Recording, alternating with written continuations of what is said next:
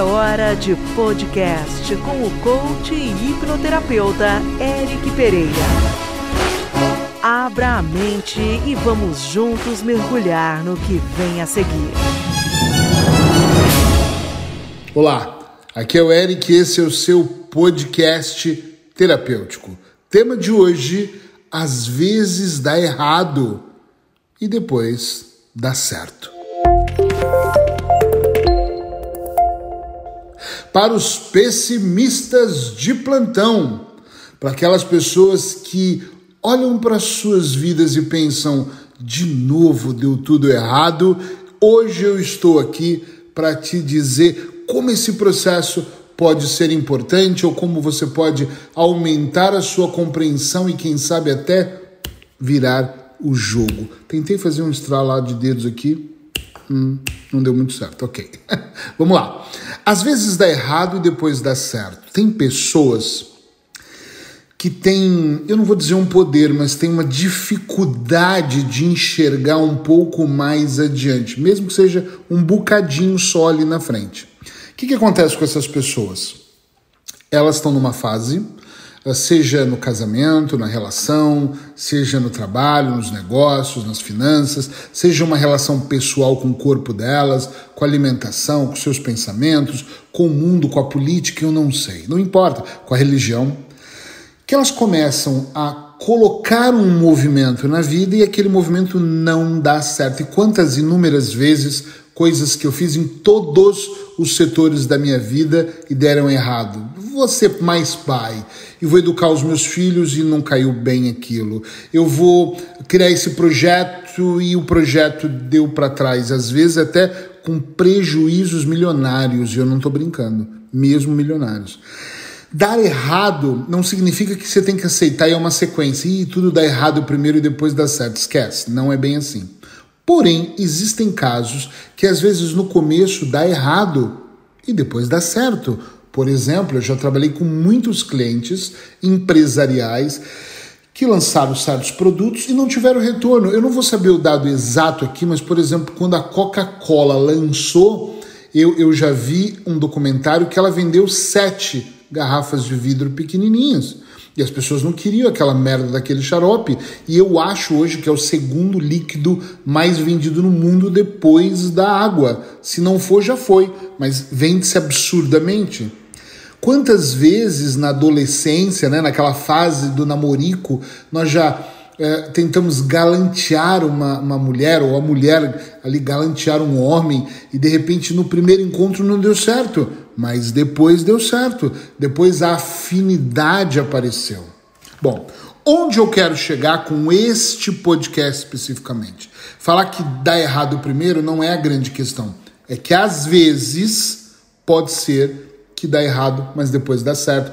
Isso é para que você não desista na primeira vez que você fizer. Eu vendo produtos online e às vezes eu coloco os meus livros ou uma, eu tenho uma série, por exemplo, para ansiedade que para mim é muito, muito barato, deu muito trabalho para produzir e nós vendemos hoje por 99 euros. E quando nós lançamos a primeira vez, vendeu 3. O segundo lançamento não vendeu, não é engraçado? Terceiro lançamento, vendemos mais de 600. Tá entendendo onde eu quero chegar? Eu quero chegar na persistência, no poder da persistência aliado à observação. Como assim? Quando eu faço algo em qualquer setor da minha vida e eu percebo que está dando errado, eu vou de maneira minuciosa observar. Foi difícil agora observar melhor aquilo que está acontecendo. Para quê? Para que eu possa perceber, porque às vezes, gente, o que precisa é um pequeno ajuste. A minha comunicação com a minha filha não está tão boa assim. Peraí. Será que eu não estou dizendo a mesma coisa que ela, mas num tom de voz diferente? Se eu mudar o meu tom de voz, será que não vai ficar melhor, mais agradável? Às vezes a minha comunicação com meu sócio parece que está em crise, mas será que se eu não parar e realmente ouvi-lo, eu não vou perceber que o que ele está trazendo para a mesa de reuniões é tão importante quanto aquilo que eu penso? Será que é só minha opinião que é válida? Compreende isso? Sim ou não? Às vezes dá errado e depois dá certo. Claro, tem casos que às vezes dá errado, errado e você joga fora e se livra e se afasta porque não é para você. Mas é para isso que essa observação serve? Para a gente poder olhar com calma. Olha a dica dentro da dica mais uma vez. Quando as pessoas me falam que tem ansiedade, eu sempre digo assim: ah, eu sou ansioso. Eu digo: não, você não é, você está. Nós não somos ansiosos, nós não acordamos, desculpa, nós não nascemos ansiosos. E esse aqui é ansioso, pá, carimbo no bumbum. E carimbo no bumbum desse aqui que tem síndrome do pânico, medo. Esquece, não. Nós estamos, nós entramos num estado depressivo e saímos, nós entramos num estado de ansiedade e muitas vezes o que faz você não persistir e não fazer os ajustes certos para aquilo que está acontecendo é o nível de ansiedade que você tem. Eric, então peraí, como é que eu resolvo essa ansiedade? Observando o que você está fazendo observando inclusive de que maneira você está fazendo constantemente. Eu analiso os meus pontos. E quando eu falo constantemente é semanalmente eu olho para como foi a minha semana, mas eu faço isso trimestralmente. A cada 90 dias eu olho para ver como foi o meu trimestre em todos os sentidos. Se eu eliminei peso, se eu aumentei, se eu sinto mais dores no meu corpo, eu estou mais tranquilo. Se a minha respiração está tranquila ou não, acreditem, eu olho para isso. Eu olho para saber se a minha relação conjugal está boa, está mais ou menos, ou se eu posso melhorar. Eu não sou o cara, nossa, você mostra então que você é o melhor cara do mundo.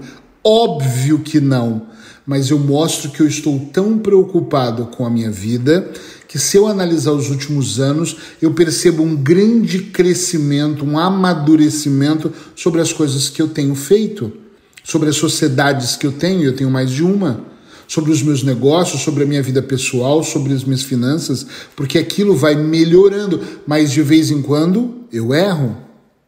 E às vezes não está dando errar, não está dando certo, para mim é um sinal mas não é um sinal imediato para uma desistência, é um sinal para observação, para eu olhar e pensar, pera, deixa eu observar e deixa eu perceber com mais carinho, com mais aqui, hum, com mais precisão. E às vezes eu não tenho essa capacidade, e sabe o que, que eu faço?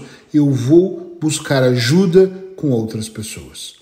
Eu vou mesmo buscar ajuda com terapeutas, com. Eu gosto muito de contratar coaches por causa das estratégias, ou coaches, ou eu vou buscar uma metodologia que me ajuda a ver por outro ângulo aquilo que está acontecendo antes de eu pensar se eu devo ou não desistir. Existem muitos caminhos que são importantes, mas nós temos que olhar com muita atenção para esses caminhos. Imagine se grandes homens, grandes gênios, grandes, sei lá, grandes homens tivessem desistido das suas ideias. O Bill Gates conta uma história que ele apresentou o plano dele para 1.200 pessoas. 900 disseram não e apenas 300 pessoas escutaram o que ele tinha para falar. Dessas 300, 85 disseram alguma coisa e só 85 fizeram algum comentário e 35 só levaram ele a sério bem a sério. E dessas 35, 11 pessoas ajudaram ele a se tornar um bilionário. Olha só, de 1.200, 11 pessoas ajudaram ele a virar o jogo da vida dele. Ele não desistiu, ele persistiu, ele continuou, ele se entregou, ele entregou o conteúdo, ele mostrou para as pessoas e ele provavelmente, ele não fala sobre isso, mas provavelmente ele não deve ter se importado com as 900 que disseram não, porque o foco dele estava nas que tinham a possibilidade de dizer sim. Entende a dimensão desse podcast hoje? Se você entende, escreve para mim, mostra, sinaliza que você está entendendo, porque eu acho que é de grande importância, de grande valia nós percebemos que às vezes dá errado e na sequência pode dar certo. Eu vou aproveitar esse e os próximos podcasts para avisar que eu estou iniciando agora na segunda-feira, dia 14.